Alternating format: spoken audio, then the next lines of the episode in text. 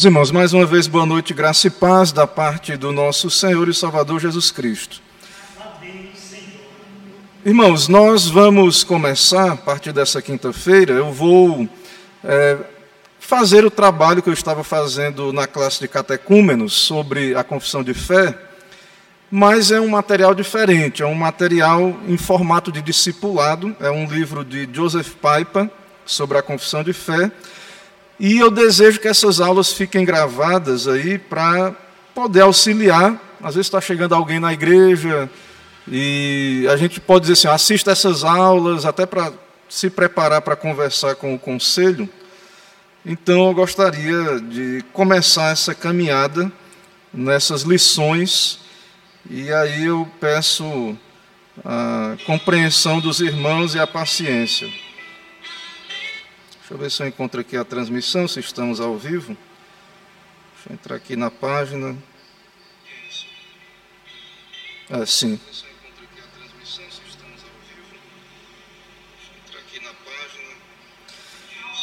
Então, estamos ao vivo, é, tudo certo aqui com a transmissão. Então, nós vamos começar aqui a nossa lição. É, depois eu trago o livrinho para os irmãos verem. É um livro é, publicado pela editora Monergismo, esse material que vamos usar. E ele é um sistema, ele torna a confissão e o estudo num sistema de perguntas e respostas, certo? Então é um sistema muito bom. Ele cita os catecismos, ele cita também outros documentos reformados, ele cita para nós. Então, a lição 1 dessa noite é a palavra de Deus, a nossa regra. Esse é o título da lição. E aí vai ser projetado. Quem quiser o texto, me procura. Eu vou enviar o texto é, em PDF, em arquivo de Word. E nesse material tem uma tarefa de leitura.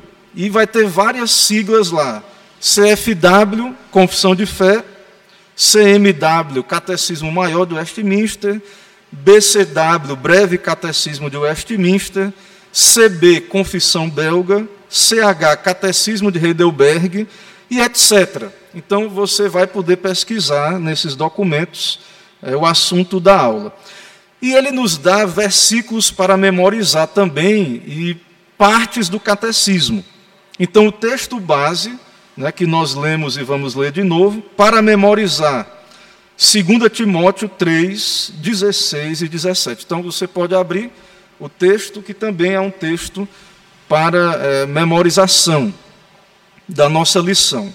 2 Timóteo 3, 16 e 17, como lemos, diz aí, diz a palavra de Deus. Toda a escritura é inspirada por Deus e útil para o ensino, para a repreensão, para a correção, para a educação na justiça, a fim de que o homem de Deus seja perfeito e perfeitamente habilitado para toda boa obra. Então, nós vamos falar sobre a palavra de Deus, sobre a inspiração, e esse é o texto base.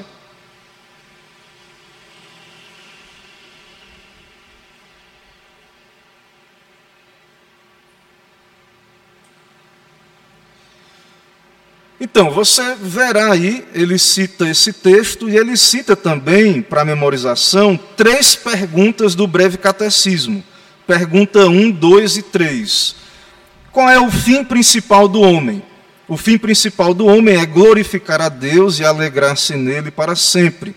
Pergunta 2. Essa pergunta geralmente nós memorizamos e etc. Mas veja que a pergunta 2 diz o seguinte: que regra Deus nos deu para orientar na maneira de o glorificar e de nos alegrarmos nele? Ok, o fim principal do homem é glorificar a Deus. Mas como é que eu sei que eu estou glorificando a Deus?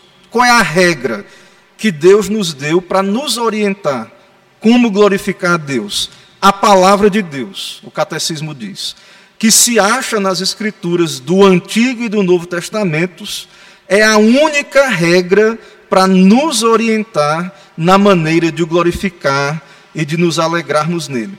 Esse é um princípio reformado, né, o solo escritura. A Bíblia é a única regra de fé e de prática. Então, a confissão, os catecismos, elas citam isso muito. Né?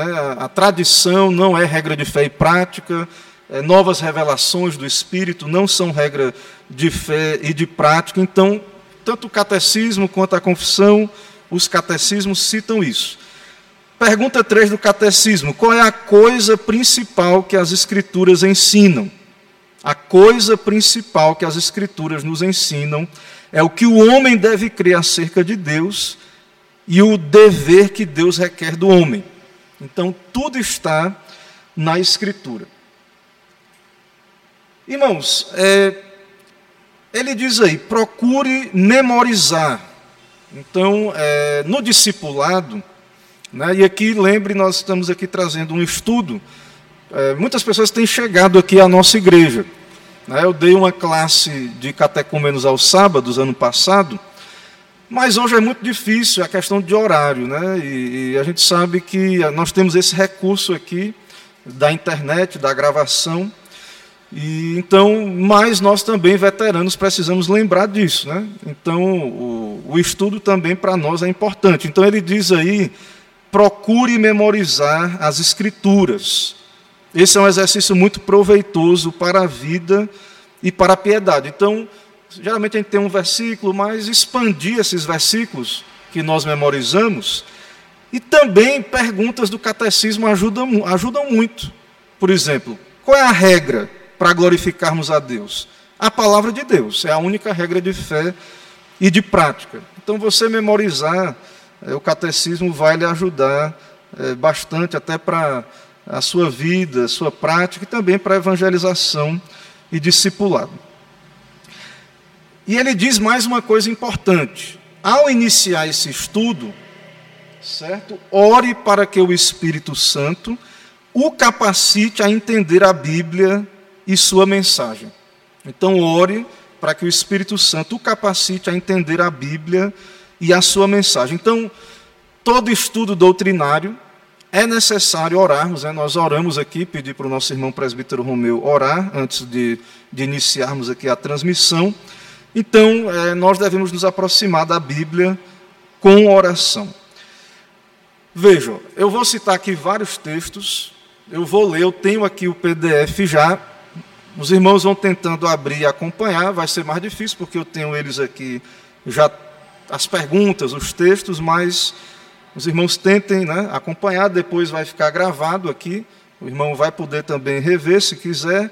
E aqueles que não estão aqui ou verão depois é, terão essa facilidade, mas nós aqui, os presentes, precisamos aí ter é, uma certa velocidade aí para a gente não ir muito lento aqui na, na, no nosso estudo. O primeiro, irmãos, então, baseado no capítulo 1 da Confissão de Fé, nos catecismos, claro, que falam da Bíblia, nós vamos estudar a doutrina da revelação geral. E eu peço que você abra Salmo 19, de 1 a 6. Salmo 19, de 1 a 6. Eu vou pedindo e vou lendo para a gente dinamizar enquanto o irmão vai achando e acompanhando. Salmo 19, de 1 a 6. Os céus proclamam a glória de Deus e o firmamento anuncia as obras das suas mãos. Um dia discursa a outro dia, e uma noite revela conhecimento a outra noite. Não há linguagem nem há palavras, e deles não se ouve nenhum som. No entanto, por toda a terra se faz ouvir a sua voz e as suas palavras até aos confins do mundo. Aí pôs uma tenda para o sol, qual, como noivo, sai dos seus aposentos, se regozija como herói a percorrer o seu caminho. Principia numa extremidade dos céus e até a outra vai o seu percurso, e nada refoge ao seu calor. Então ele lê um texto bíblico, nós estamos falando de revelação geral, e o nosso estudo traz algumas perguntas. E a primeira pergunta aqui é: que fenômeno físico Davi está descrevendo? O que é que esse texto está descrevendo? Qual é o fenômeno? Davi está descrevendo a criação. Toda a criação que nós vemos é, foi criada ali em Gênesis 1, descrita na Bíblia. Então, Davi está descrevendo a criação, particularmente os corpos celestes e o nascer e o pôr do sol. Então, guiado pelo Espírito Santo, que é o autor ali, Deus é o autor do salmo, Davi, o autor humano, Deus, o autor divino. Davi então está descrevendo os céus, o firmamento, é o percurso do sol durante o dia, dos astros aí, no caso do sol, especialmente. Então ele está descrevendo o nascer e o pôr do sol. Quem está falando através desses fenômenos? E o texto nos diz que esses céus proclamam a glória de Deus. Esse firmamento anuncia as obras das suas mãos. E aí diz: um dia discurso a outro dia. Há uma comunicação. E a pergunta é: quem é que está falando? Todos os dias são dias que o Senhor fez. Deus é o Criador. Na sua providência, Ele sustenta os dias. E quem está falando? Deus, o Criador. Deus está falando para quem? Para toda a humanidade toda a humanidade. Ele está revelando o que? A si mesmo. Então, irmãos, sem Bíblia, sem ter a Bíblia, Deus, o Criador, por meio das obras da criação, todos os dias, Deus está falando. Diretamente, ali não é uma revelação gramatical, proposicional, não é uma revelação escriturada como a Bíblia, é uma revelação geral mas Deus, o Criador, ele está falando e se revelando. E essa revelação não é coisa pouca. Os gregos que não tinham a Bíblia, na verdade a humanidade, irmãos. A gente acha assim, ah, pastor, eu sei que Deus fala na criação. E alguém pode pensar assim, mas não é tanta coisa, né? não é muita coisa. Não, não é o, o suficiente para salvar a humanidade toda, ou aqueles que não têm Cristo e a Bíblia mas é um conhecimento muito mais do que o que a gente geralmente imagina. Então, há um conhecimento de que há um Deus, os atributos de Deus, a humanidade sabe que existe um Deus criador. O Deus criador. Mesmo os idólatras, os pagãos. Né? Eu estive pregando é, no livro de Jonas, né, no domingo passado, e, e quando tem aquela tempestade, os outros os marinheiros ficam aterrorizados. E cada um começa a clamar o seu Deus. E aí não há resposta, e aí eles tiram sortes. E aí Jonas é sorteado. E aí, quando é, é, eles olham para Jonas, dizem: que foi, quem é você? De onde você vem? Qual o teu povo? Qual o teu Deus? E aí Jonas diz: Eu sou hebreu, adorador do, do Deus, criador do céu e da terra.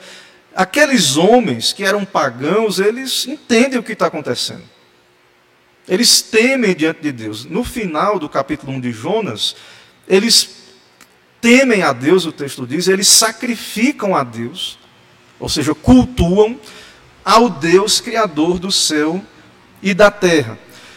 Então, mesmo sem Bíblia, mesmo sem a Bíblia, todos os homens de todos os tempos, todos os dias, eles é, têm um conhecimento de que há um Deus, de, de, que esse Deus é bom, os atributos, a sua bondade. É, Deus se revela então à humanidade como um todo. Ele diz aí para a gente comparar Romanos 1, 19 a 21, e o salmo que lemos, o salmo 19, de 1 a 2. E ele também cita, que vamos ler depois mais na frente, Romanos 2, 14 e 15. Mas Primeiro, Romanos 1, 19 a 21. Ele cita aí Romanos 1, 19 a 21. Aí ele diz o seguinte: Porquanto que de Deus se pode conhecer é manifesto entre eles, porque Deus lhes manifestou. Ele está falando para toda a humanidade. Que de Deus se pode conhecer é manifesto. Aí ele diz no verso 20: Porque os atributos invisíveis de Deus Assim, o seu eterno poder, como também a sua própria divindade, claramente se reconhecem desde o princípio do mundo, sendo percebidos por meio das coisas que foram criadas. Tais homens são, por isso, indesculpáveis. Então, é, os atributos de Deus são revelados de uma maneira que os homens são indesculpáveis. Porquanto, tendo conhecimento de Deus, não glorificaram como Deus, nem lhe deram graças. antes se tornaram nulos em seus próprios raciocínios, obscurecendo-se-lhes o coração insensato. Então, o conhecimento de Deus, irmãos, que mesmo o homem pagão, que não é cristão, o homem que apenas contempla a criação, não é um conhecimento tão pequeno. É, se você estudar a filosofia grega, os gregos, você, você vai perceber quanto eles obtiveram de conhecimento sem ter a Bíblia. Muito conhecimento. Eles teorizaram. É claro que eles não tinham o conhecimento que nós temos, mas sobre as virtudes humanas, né? o caráter. Então, é, criatura humana reflete o caráter, a imagem de Deus. Então, é, daí pode-se inferir que o Deus Criador é um Deus santo, justo e etc. Então, ele pergunta aqui na lição: o que as pessoas podem aprender com a criação? Resposta: a partir da criação é possível saber que Deus existe. Então, não existe ateu de verdade, não existe o ateísmo. É, o ateu é alguém rebelde, né? ele ele, se, ele não quer assumir essa verdade. É uma atitude que a Bíblia chama é, de, tolice, né? diz o tolo no seu coração, não a Deus. É Salmo 14, é, ele, cita, ele cita isso. Então, é, todos sabem que há um Deus. Todo dia Deus se revela.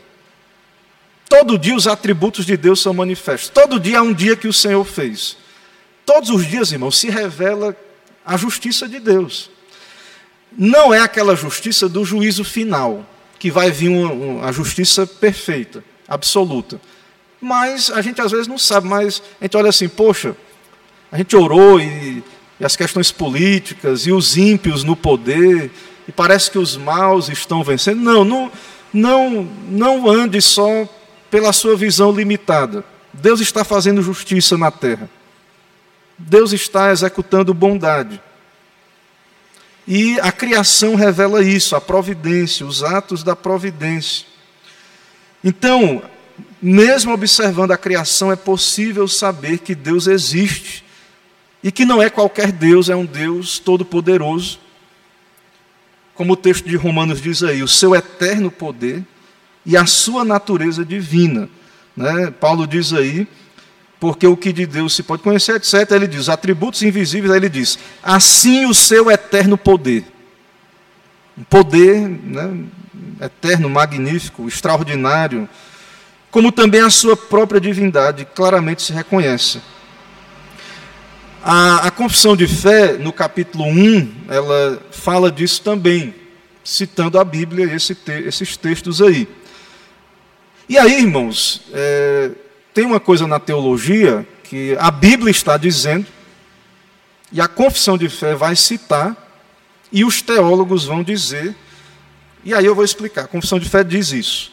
Diz o seguinte: Ainda que a luz da natureza e as obras da criação e da providência manifestam de tal modo a bondade, a sabedoria e o poder de Deus, que os homens ficam inexcusáveis, contudo não são suficientes para dar aquele conhecimento de Deus e sua vontade necessária à salvação. Então, ele antes dizer, ó, esse conhecimento é real, mas não salva, mas ele diz, ainda que a luz da natureza, a obra da criação e da providência manifestam o quê? Bondade, sabedoria e poder de Deus, que os homens ficam inexcusáveis. Então, a luz da natureza, isso quer dizer o quê? que existe algo como que uma religião natural. É natural o homem ser religioso. É natural o homem saber que há um Deus e que não é qualquer Deus. É natural isso. As pessoas são religiosas. Hoje nós vivemos numa época de ateísmo, de secularismo, mas é natural. É tanto que está havendo um retorno a idolatrias, a paganismos terríveis na nossa época porque é natural. Isso, é, eles não querem submeter ao Deus da Bíblia.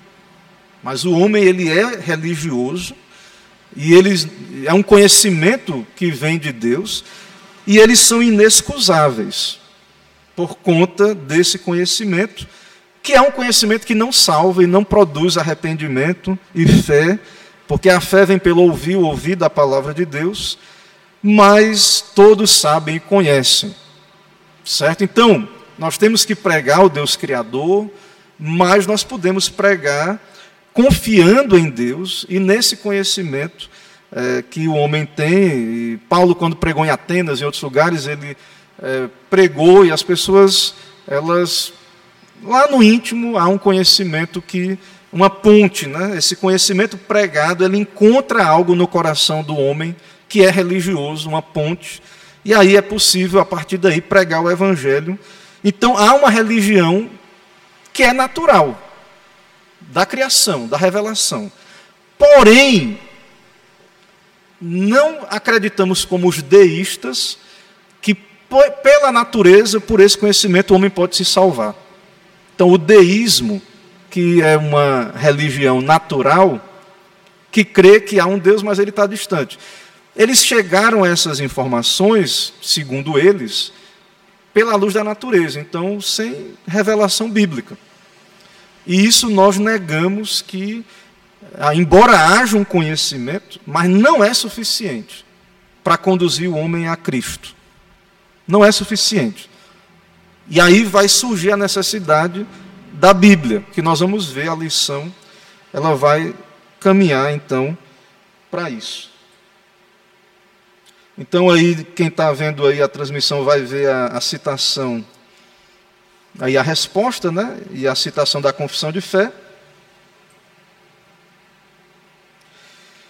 E agora, mais ainda, e, e, vamos ver que tipo de conhecimento é esse. Veja aí agora Romanos 2, 14 e 15. Até onde vai esse conhecimento natural? Que mesmo aquele que não é cristão, que não tem a Bíblia, tem. Esse conhecimento inato, que vem da, da religião natural, de observar a criação.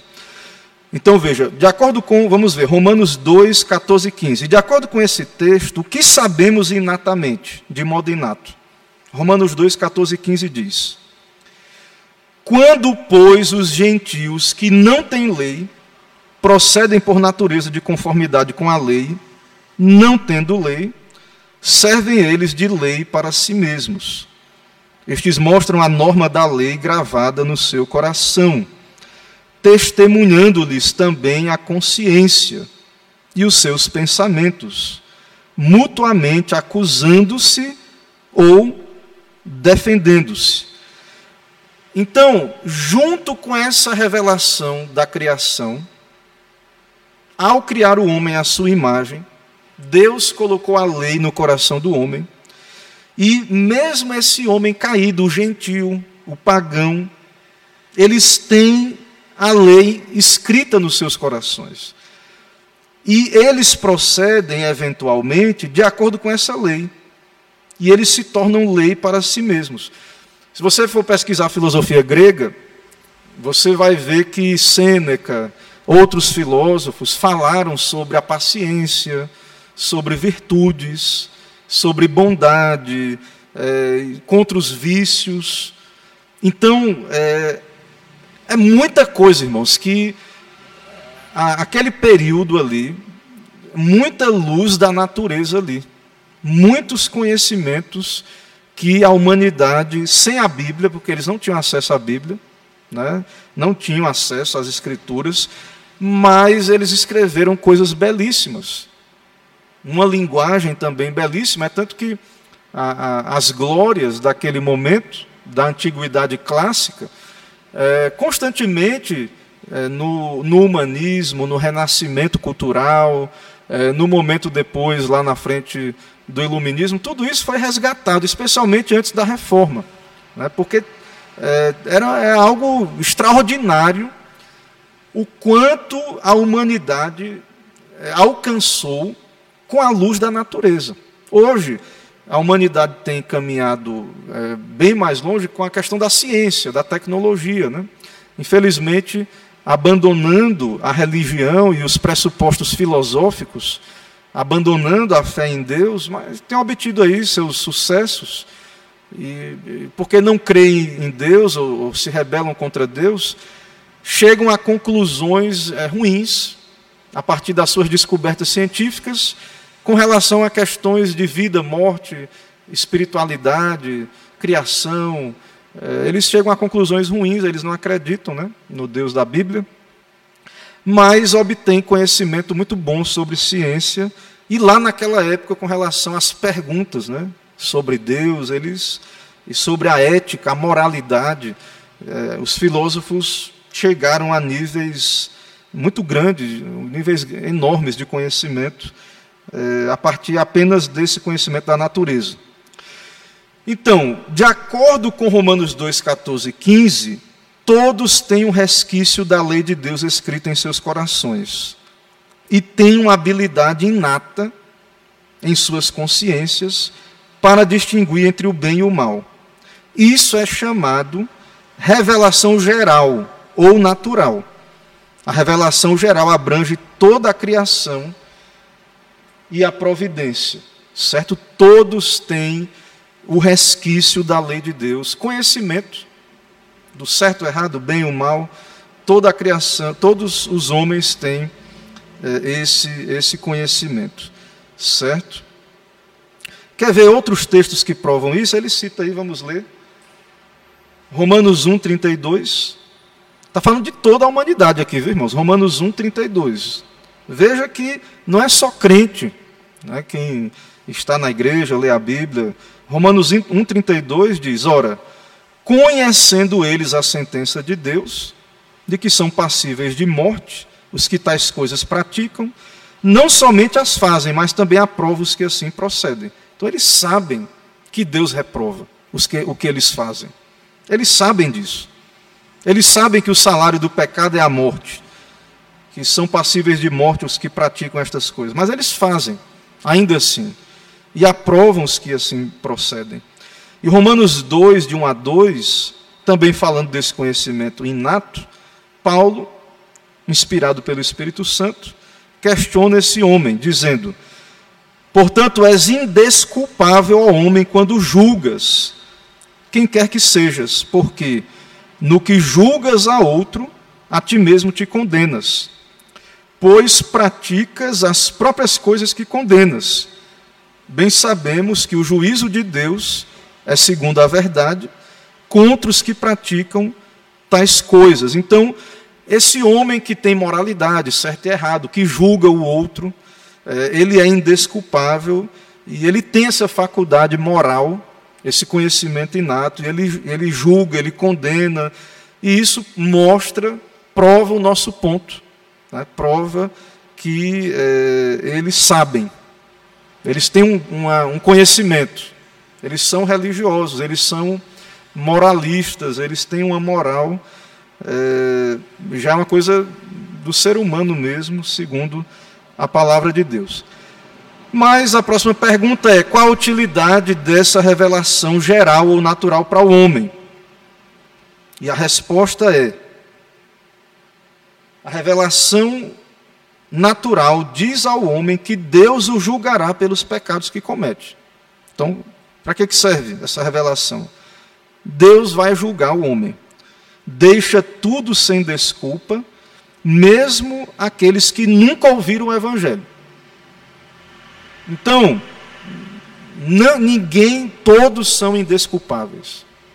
Os que nasceram fora de Israel no Antigo Testamento, as nações que não ouviram a pregação, que não tiveram acesso à Bíblia, a igrejas bíblicas fiéis, as pessoas que estão aí fora indo para um lado para o outro, e, e, não, mas eu não sei a lei de Deus, não, não sou cristão, não importa todos são é, indesculpáveis. O ateu, é, o político que não se submete a Cristo, que não crê em Cristo, ele é indesculpável.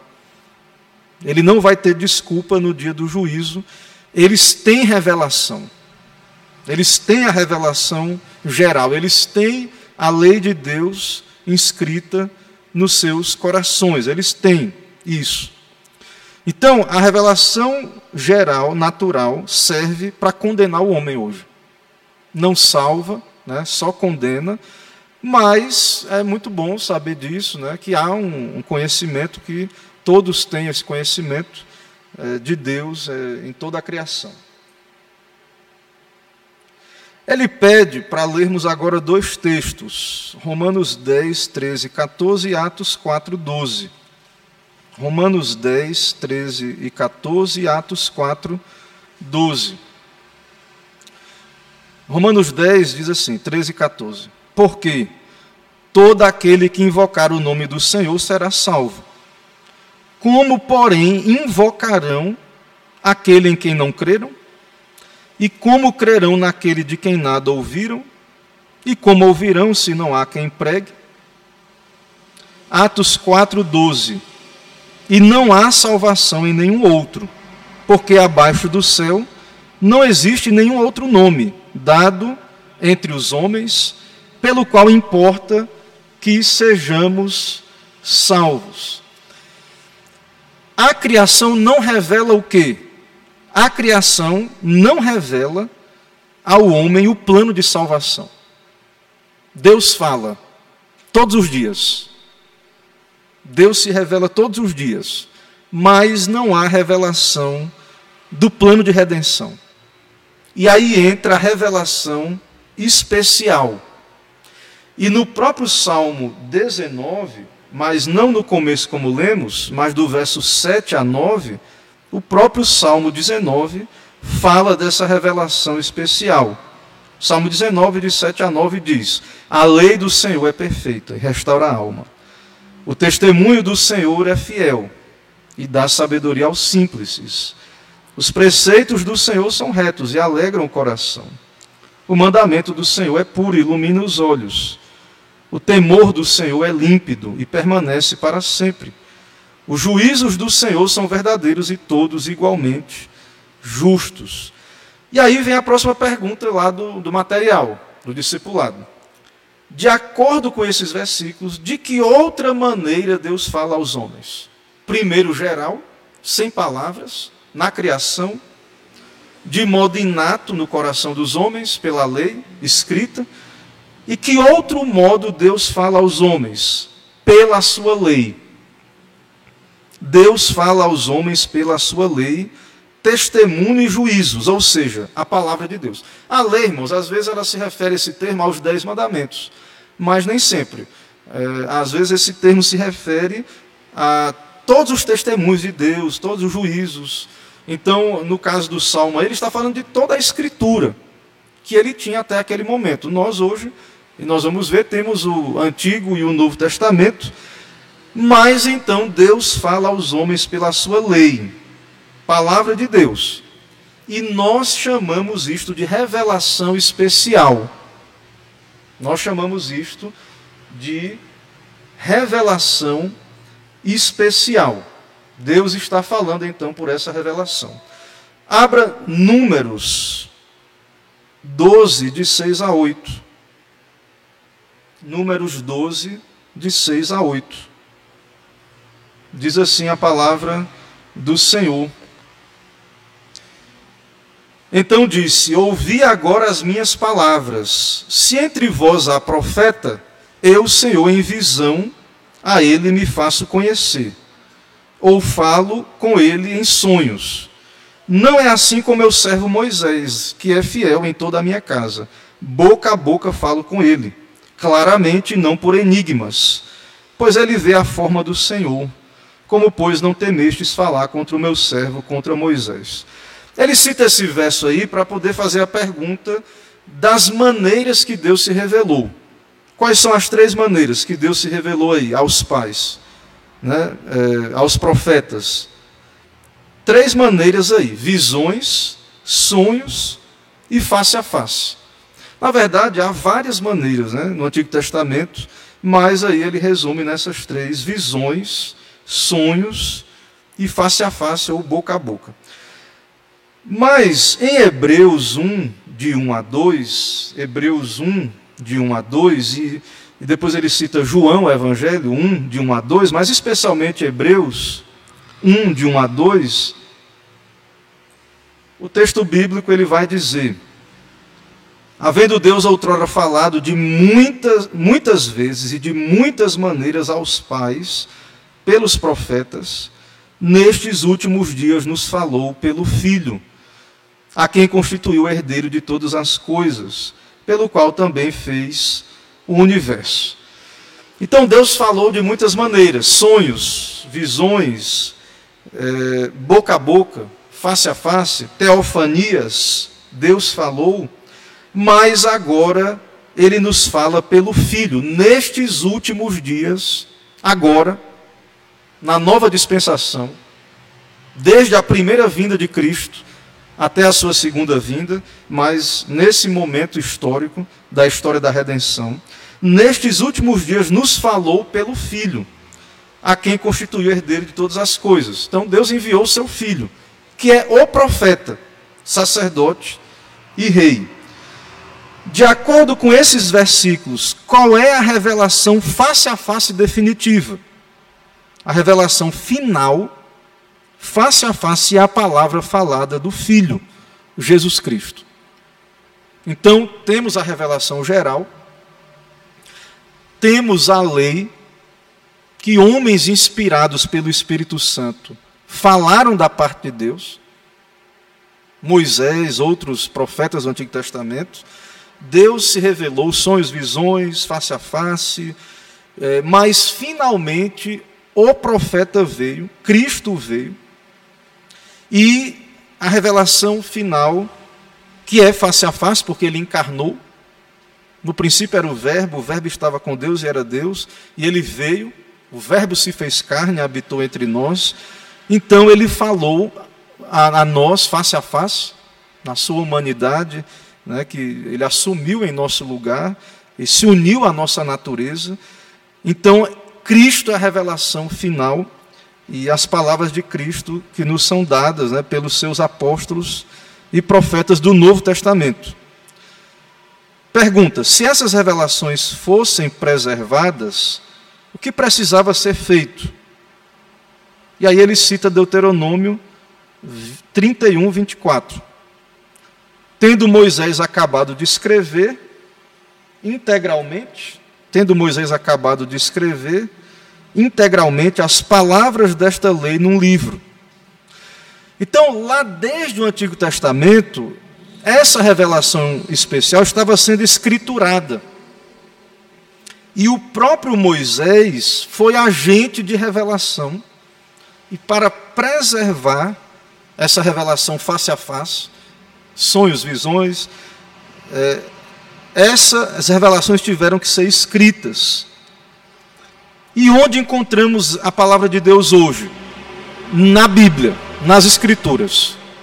Primeiro capítulo da confissão, várias perguntas iniciais do catecismo irão nos falar disso. E aí ele cita o texto que lemos, 2 Timóteo 3, 16, 17, e a confissão de fé, capítulo 1, seção 2 toda a escritura é inspirada por Deus e útil para o ensino, para a repreensão, para a correção, para a educação na justiça, a fim de que o homem de Deus seja perfeito e perfeitamente, perfeitamente habilitado para toda obra. Então, toda a Bíblia, todo o Antigo Testamento, toda a lei, toda a escritura, ela é inspirada. O Pentateuco, os profetas, os escritos, né? A Bíblia hebraica ela é dividida entre a lei, Torá, né? o, na, no hebraico tem o Neviim, que é no hebraico é os profetas, e o Ketuvim, que são os escritos. Essa designação, ela, nossa Bíblia é, cristã, ela não segue essa ordem. Né? É, se você pegar uma Bíblia hebraica, por exemplo, é, na nossa Bíblia, é, você tem ali, depois de, do Pentateuco, você tem Josué, é, aí você tem, por exemplo, para nós Josué é histórico. Para o judeu é profeta, Josué era um profeta. Primeira e segunda Samuel, quem foi escrever? Foi Samuel, né? Lembra Samuel que, que ungiu Davi, né, que Deus usou ali? É, não, parece que foi Natan depois, mas Samuel é o autor. Samuel era profeta. Então, na Bíblia hebraica, é, Josué, 1 e 2 Samuel estão, se eu não me engano, 1 e 2 Reis, estão na categoria dos profetas. Certo? E tem essa divisão, ela é diferente. Então, toda a Bíblia a Torá, o Neviim, o Ketuvim, a, a lei, os profetas, os escritos, que Jesus, era a Bíblia de Jesus, essa Bíblia hebraica. Toda essa palavra de Deus é inspirada. E agora nós vamos ver mais na frente um pouco o Novo Testamento também é inspirado.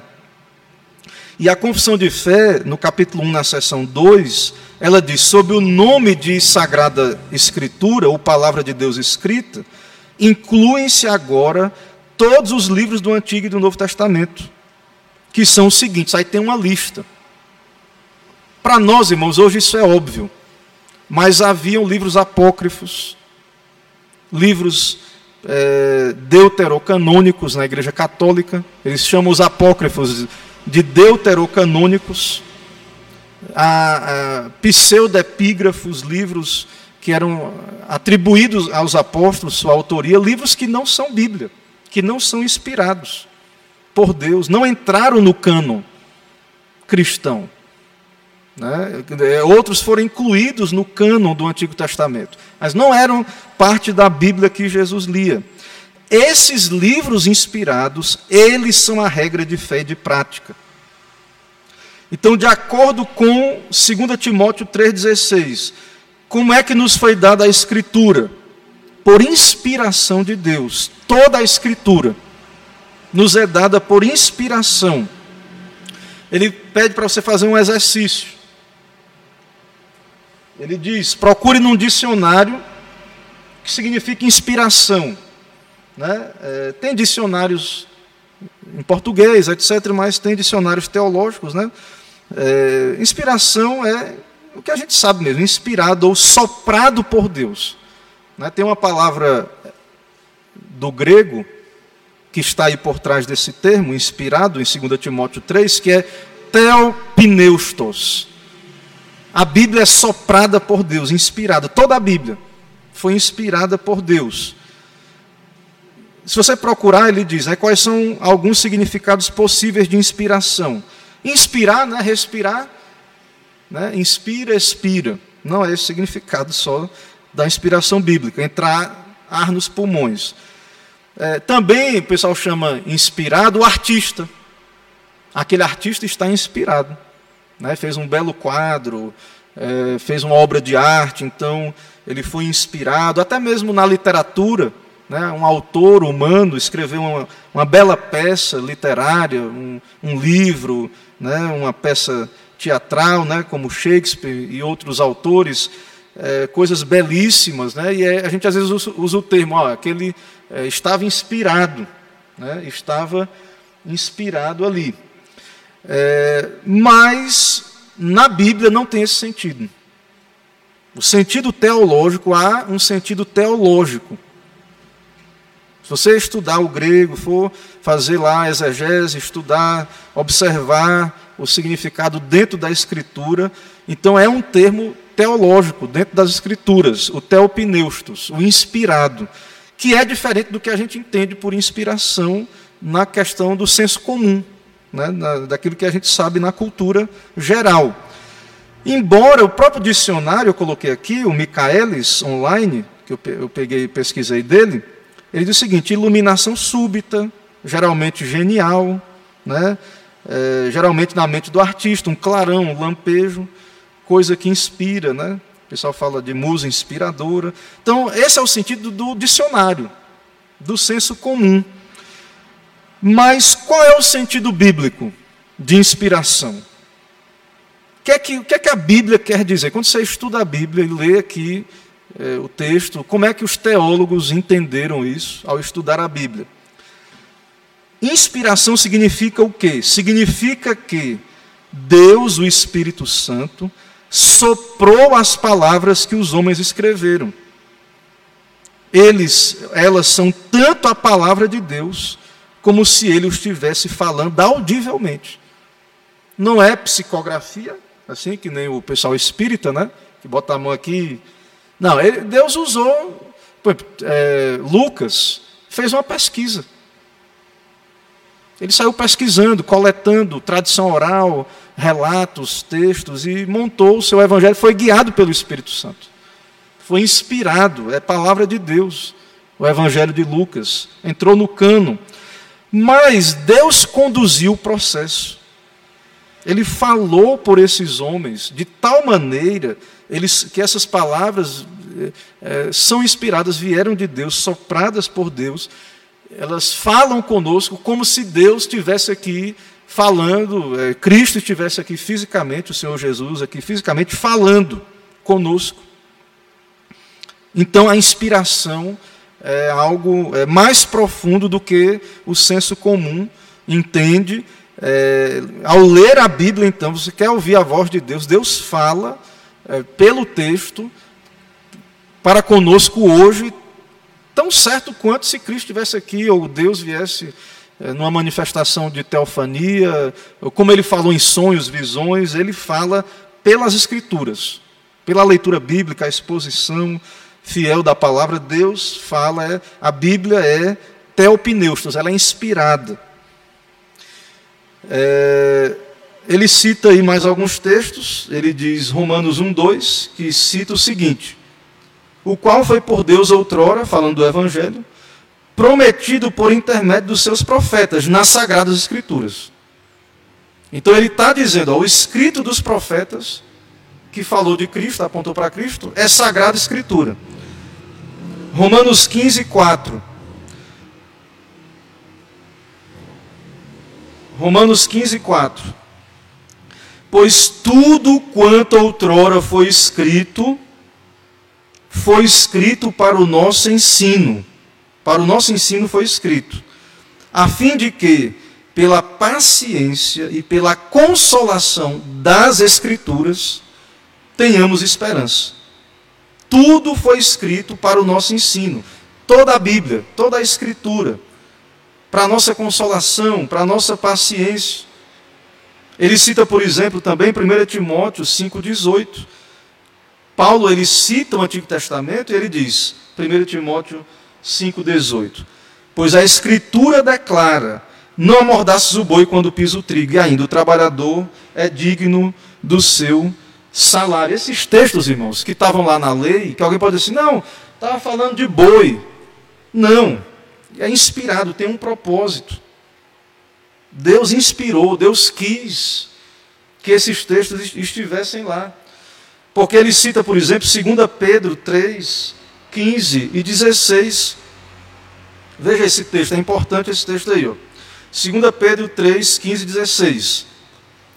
E tende por salvação a longanimidade de nosso Senhor, como igualmente o nosso irmão Paulo vos escreveu, segundo a sabedoria que lhe foi dada. Então, está falando de Paulo, que escreveu.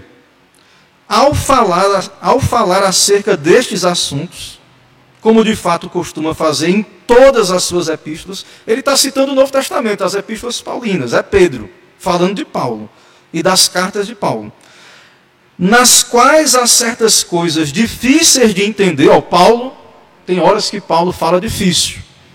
Tem coisas difíceis de entender. Que os ignorantes e instáveis deturpam. Agora veja, e ênfase nisso. Como também deturpam as demais escrituras para a própria destruição deles.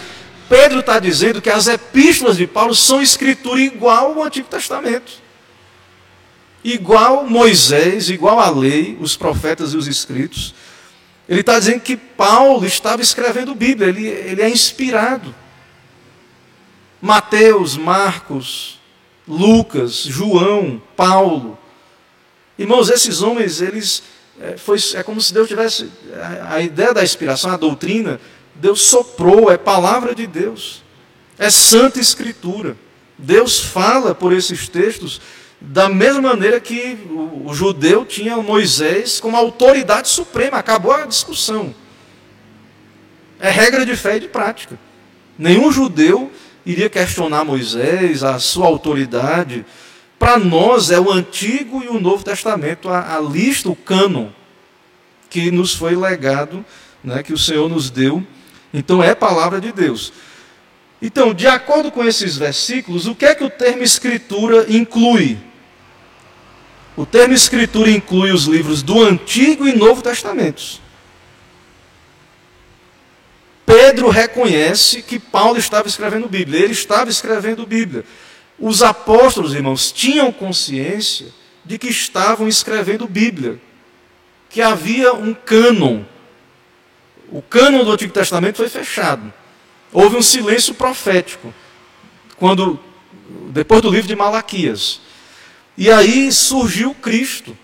Veio João Batista, depois Cristo. E aí veio os profetas. E houve um período ali, o período apostólico, de revelação igual a do Antigo Testamento. E um cânon estava sendo escrito. Palavra de Deus, revelação, revelada, revelação, nos foi dada ali. E isso inclui o Novo Testamento. Veja, por exemplo, 2 Pedro 1, 20 a 21. 2 Pedro 1, 20 a 21.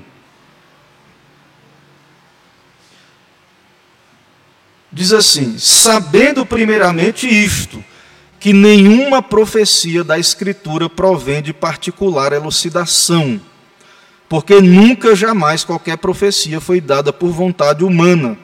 Entretanto, homens santos falaram da parte de Deus, movidos pelo Espírito Santo. Então, nenhuma profecia, nada na Escritura, no Antigo, no Novo Testamento também, é coisa de particular elucidação.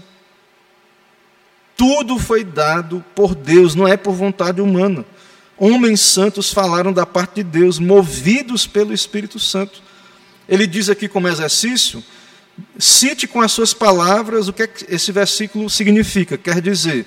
Aí ele diz aqui uma resposta, ele sugere a iniciativa de escrever as palavras contidas nas Escrituras não se originou nos escritores, mas por inspiração do Espírito Santo. Homens santos de Deus escreveram ao serem movidos pelo Espírito Santo. Quer ver isso? Tá? A Bíblia diz isso, é provado na Bíblia. 2 Samuel 23, de 1 a 3. As últimas palavras de Davi, que era profeta. Davi profeta do Antigo Testamento, vejo que o próprio Davi sabia que estava escrevendo Bíblia.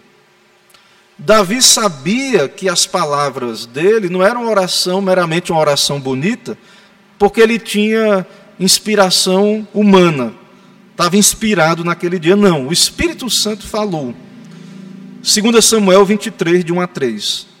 São estas as últimas palavras de Davi, palavra de Davi, filho de Jessé, palavra do homem que foi exaltado, do ungido do Deus de Jacó, do mavioso salmista de Israel. Aí veja o que ele diz agora.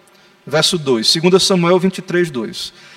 O Espírito do Senhor fala por meu intermédio, e, a sua palavra está na minha língua. Disse o Deus de Israel, a rocha de Israel, a mim me falou. Aquele que domina com justiça sobre os homens, que domina no temor de Deus. Então, quando Davi escreveu os Salmos, quem falou através dele? O Espírito de Deus. Na verdade, irmãos, nós sabemos que os Salmos, né, e Calvino dizia, que os Salmos são a anatomia de todas as faculdades da alma. Os Salmos é o Espírito de Cristo. Os Salmos pré-anunciaram os sofrimentos de Cristo. Então, o que Davi, quando a gente lê ali os Salmos, é, não é só experiência humana. Não. Ali, Deus e, e o Espírito de Cristo, os sofrimentos de Cristo. O próprio Cristo fala nos Salmos, ali nos Salmos, porque Davi aponta para Cristo, ele é um tipo. E o Espírito Santo é, inspirou Davi e quis que Davi passasse por aqueles sofrimentos e tudo mais, para inspirar ali, usar aquelas circunstâncias para revelar Cristo, revelar a palavra de Deus. Então, é, tudo ali é inspirado por Deus. Vamos ver agora no Novo Testamento que Deus falou, Gálatas 1:1 e Gálatas 1, verso 11 e 12. O apóstolo Paulo agora, instrumento de Deus para revelação e escrituração de Bíblia, Paulo diz o seguinte: Paulo apóstolo não da parte de homens, nem por intermédio de homem algum, mas por Jesus Cristo e por Deus Pai que ressuscitou dentre os mortos. Ou seja, meu apostolado não é de homens, não falo da parte de homens. Mas agora veja o verso 11 e 12. Faço-vos, porém, saber, irmãos, que o evangelho por mim anunciado não é segundo o homem, porque não o recebi, nem o aprendi de homem algum, mas mediante revelação de Jesus Cristo. As cartas de Paulo, o evangelho que Paulo pregava, não recebeu de homens, foi revelação. Não é a autoridade do que Paulo dizia, não é porque Paulo sabia grego, hebraico, ele era inteligente, porque ele tinha conhecimento do judaísmo. Não, ele está dizendo que o evangelho que ele prega é, é revelação. É revelação especial. Ele recebeu de Deus. Que afirmação Paulo faz nesses versículos? Paulo afirmou que as palavras que ele falou foram dadas pela revelação do Senhor Jesus e não por qualquer homem. O Teopneustos, o que Pedro diz, que o que Paulo dizia, escrevia, era escritura. E aí ele pergunta o seguinte: Você acha que Paulo sabia que estava escrevendo palavra de Deus? Sim, Paulo sabia. Paulo era plenamente consciente, e nós devemos ser também, o pessoal fica às vezes, né, os argumentos aí, muitas vezes é, ah, Paulo errou, era cultural, é, o, o, que Paulo, algumas coisas de Paulo, não, Paulo ele estava escrevendo Bíblia, o que ele escreveu né, é inspirado por Deus, ele, Cristo está falando através de Paulo para a igreja, para nós, é palavra de Deus, palavras de Cristo, do Espírito Santo, para nós. Então ele sabia. Já citamos aqui 2 Pedro 3, 15, 16, nós já lemos aí que Pedro diz que os estáveis ignorantes deturpam os escritos de Paulo, que tem coisas difíceis de entender, como também deturpam as demais escrituras. Então, Pedro, que é um apóstolo do círculo de proximidade de Cristo, testemunha de Cristo, né, é, Pedro, é, Tiago, irmão de João, e João, é, e Pedro ali teve a, a, viu Jesus né, glorificado e, e, sem dúvida né, um dos mais destacados apóstolos ele, apóstolos ele reconhece Paulo e que o que Paulo estava trabalhando ali escrevendo era Bíblia que as pessoas que deturpavam deturpavam para a sua própria destruição então, o termo usado por Pedro, ele diz aqui, pergunta: que termo Pedro usa para descrever as cartas de Paulo? Resposta: Pedro diz que os ensinamentos de Paulo são escritura, embora contenham palavras difíceis. Os homens devem obedecê-las ou sofrer as consequências. Irmãos, é regra de fé e prática. Ele está dizendo, ó, igual Moisés. O que Paulo diz a, a, é, tem autoridade, é palavra de Deus, é Bíblia. Nós não podemos, é, ah, não gosto disso. É, por exemplo, nas igrejas evangélicas aí, a predestinação, por exemplo. O pessoal treme nos bancos quando ouve falar da predestinação. Dizem que a gente é, que crê nessa doutrina diz que é doutrina de demônio. E outras doutrinas de Paulo, né, o que Paulo ensina sobre a igreja, sobre o culto e etc é, nós recebemos o Novo Testamento, os escritos de Paulo, é palavra de Deus. Né? Nem nós, pastores, podemos é, é, querer adaptar ou consertar, nem a igreja tem autoridade para alterar, é, nem tradição, nada pode é, soterrar as escrituras. Esse é o princípio da reforma. Né? Só, somente a Escritura é regra de fé e de prática. Então, agora a gente chegou no ponto aqui, chegando para o nosso desfecho. Eu até agradeço a paciência dos irmãos, nós estamos chegando à parte final. Diante da revelação geral e da revelação especial, nós chegamos ao ponto agora da lição que é, e é o ponto menor e final, que é a autoridade da Bíblia. Então, se é palavra de Deus, é, autorita é autoritativo. É regra de fé e prática. Pergunta: a Bíblia é palavra de quem?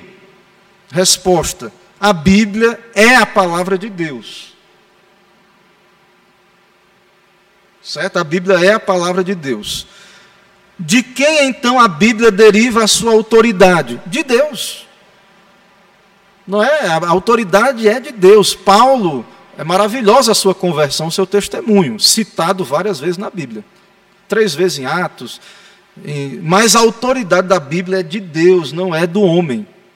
Por mais virtuoso que Paulo fosse, a autoridade é de Deus. É certo? Isso é, tem que ser muito claro para nós. É, Paulo mesmo diz isso. Né? Ele cita aí, 2 Tessalonicenses 2,13.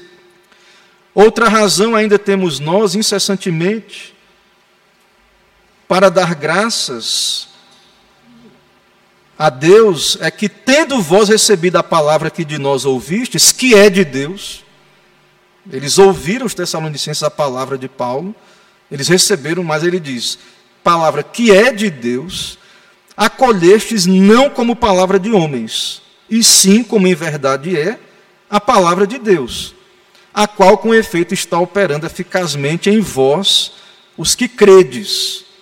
Então, Paulo ele está argumentando que, ó, graças a Deus por vocês, por essa igreja tessalonicense. Por quê? Porque vocês receberam a palavra, não foi como palavra minha ou de homens, mas como ela é, de Deus, e vocês acolheram essa palavra, porque ela é de Deus. A confissão, no capítulo 1, seção 4, confissão de fé, ela diz: a autoridade da Escritura Sagrada, razão pela qual deve ser crida e obedecida, não depende do testemunho de qualquer homem ou igreja. Não é porque é presbiteriano ou reformado, não é por causa disso, não é essa a base da autoridade, não depende do testemunho do homem. A Igreja Católica, ela diz o seguinte, que é, o cânon é porque os concílios, a Igreja reconheceu, não. A Igreja, ela não tem autoridade, é, ela só, na verdade, diz assim, que a Igreja que formou o cânon, eles dizem. Não, a Igreja reconheceu, a autoridade é inerente, é do próprio texto, a autoridade é de Deus. Então, a autoridade da Bíblia não depende do testemunho da igreja ou de homem, mas depende somente de Deus, que é o seu autor. Portanto, tem que ser recebida, porque é palavra de Deus. Então, a pregação não é uma sugestãozinha.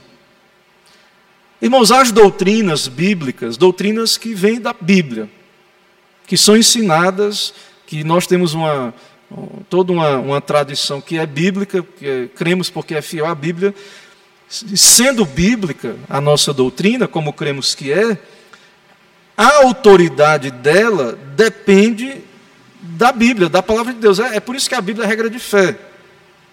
A autoridade tem que ser recebida porque é palavra de Deus. Certo? Então, a confissão de fé, o pessoal diz, ah, a confissão, o pessoal que. Ah, os reformados que subscrevem as confissões, é, tem, coloca confissão, é Bíblia. Não tem nada a ver, irmãos, isso. Ali é uma exposição para a gente entender, é prático. Né? É as igrejas reformadas é, fizeram por, por convenção, é, convencionaram subscrever para poder manter um padrão de fidelidade às Escrituras, mas a autoridade da Bíblia não depende de homem, de, de, de, da própria tradição, não depende, ela tem autoridade inerente. Como se demonstra que as Escrituras são palavra de Deus? Ela é palavra de Deus, né? independente, ela, ela tem essa autoridade. Mas é, o catecismo, essa é uma pergunta do catecismo maior. Como se demonstra que as Escrituras são palavra de Deus? De, a resposta.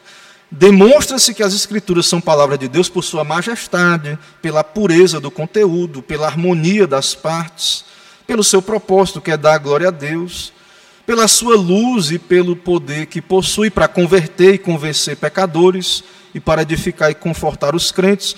Então tem muita coisa, majestade, beleza, edificação, tudo que a Bíblia faz.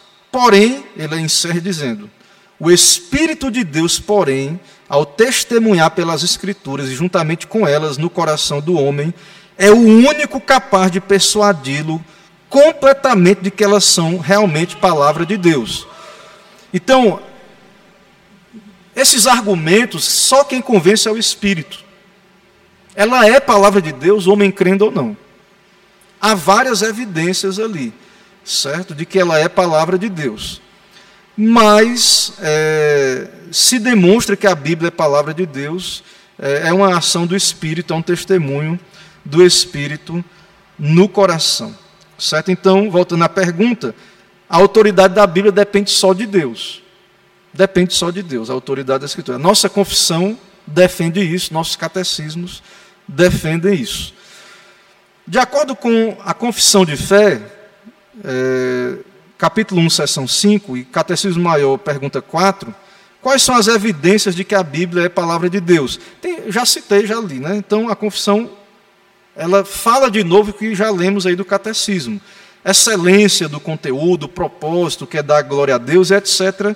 Que eu não vou repetir, os irmãos podem ler e acompanhar também na confissão de fé. Certo? O catecismo maior também já li, então não vou ler de novo.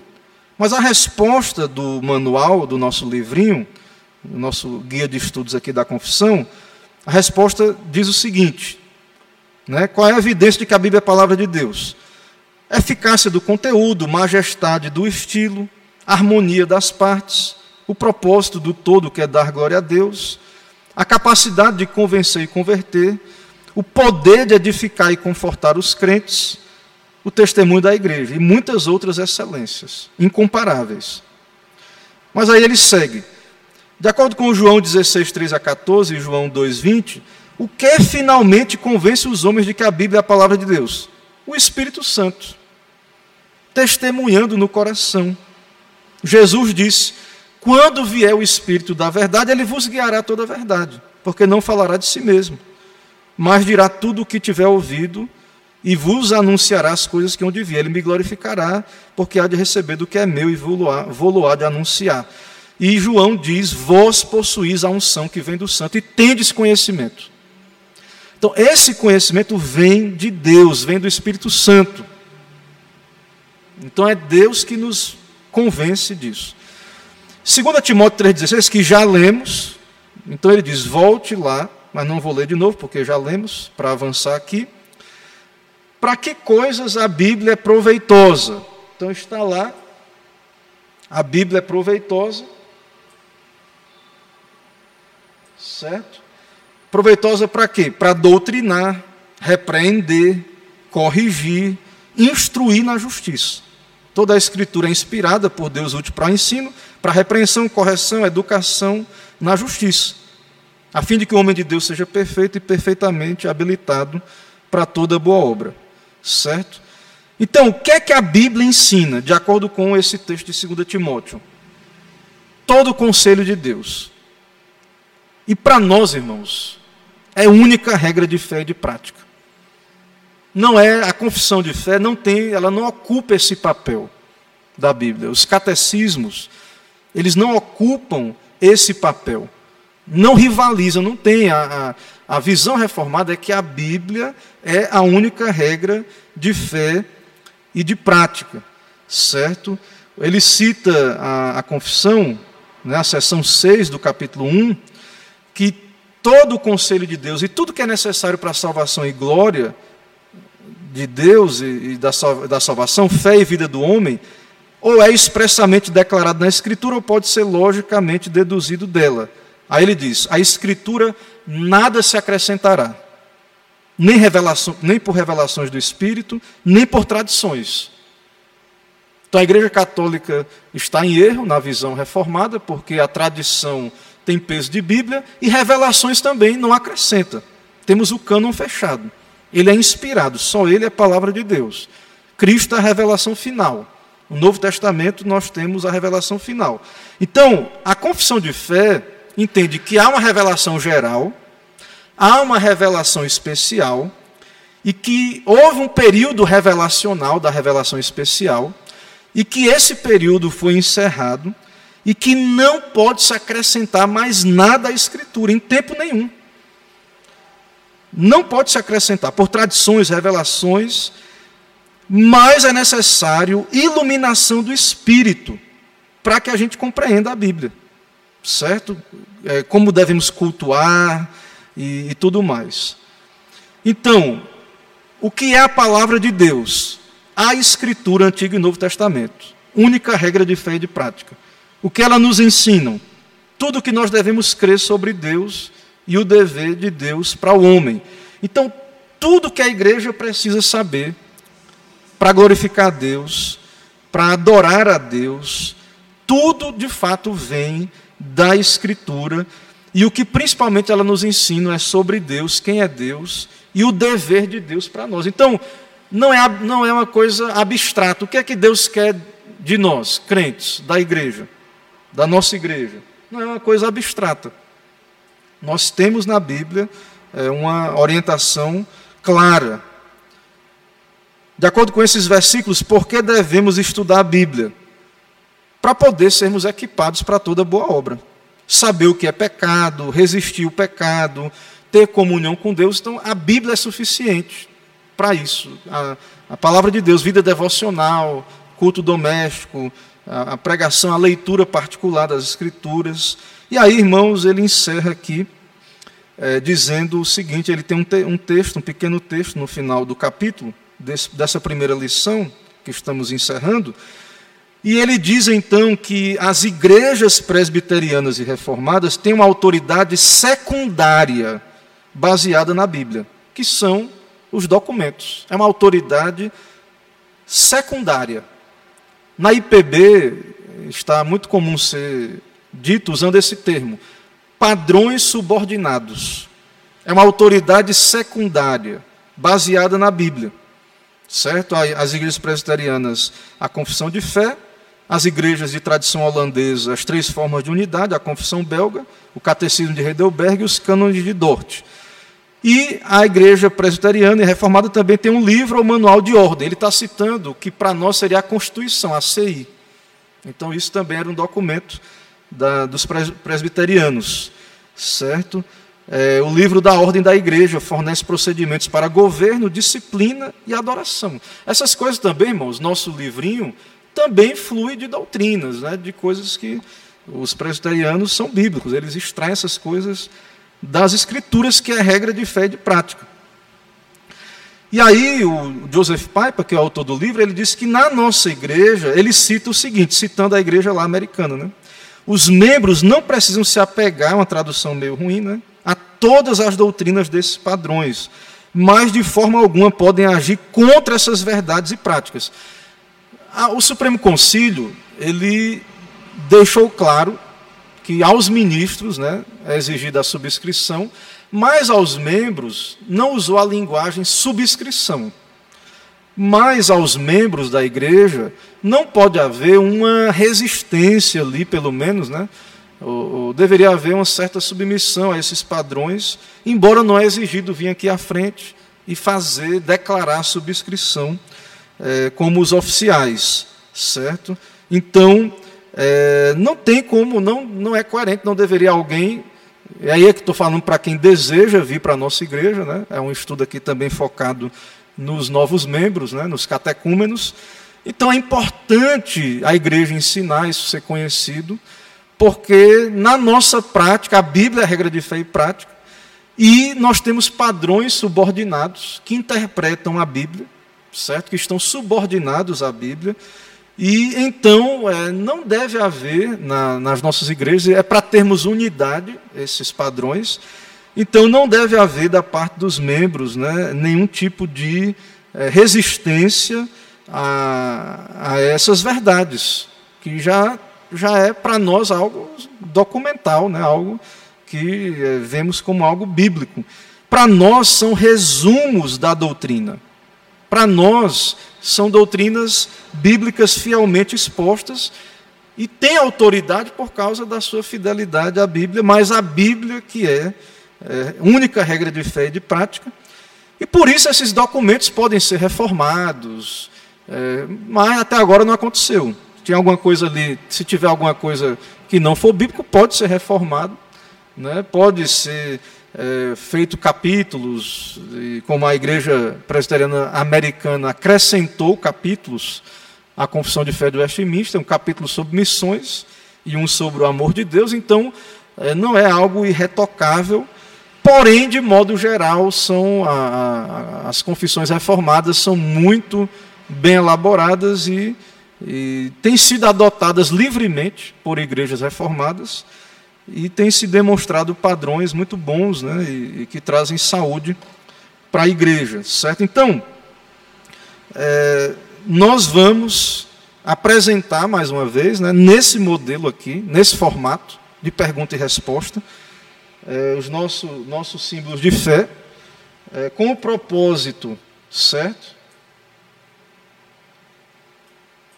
Com o propósito de revisitarmos, né, que eu já, já fiz um estudo bem detalhado da confissão de fé, com outra maneira de expor, e também eu falo àqueles que estão chegando à igreja. Né?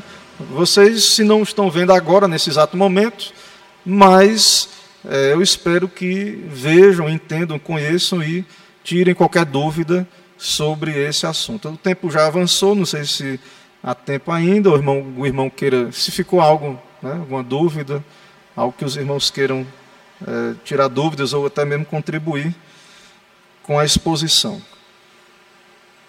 Né? Eu creio que é um assunto que todos já viram, né, os que são mais experientes.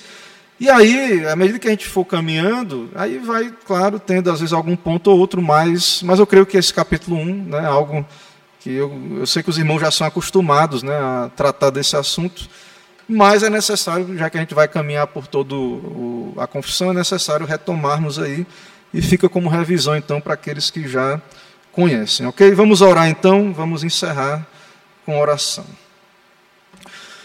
Senhor, nosso Deus, Pai bendito, nós podemos nesse momento é, participar desse estudo, desse discipulado e termos a Tua palavra, Deus, sendo exaltada, apontada como ela é, palavra de Deus inspirada, e poder ver também, ó Deus, como os nossos documentos também entendem que somente a palavra a regra de fé e de prática, e que deve ser recebida com autoridade, encerrar qualquer disputa.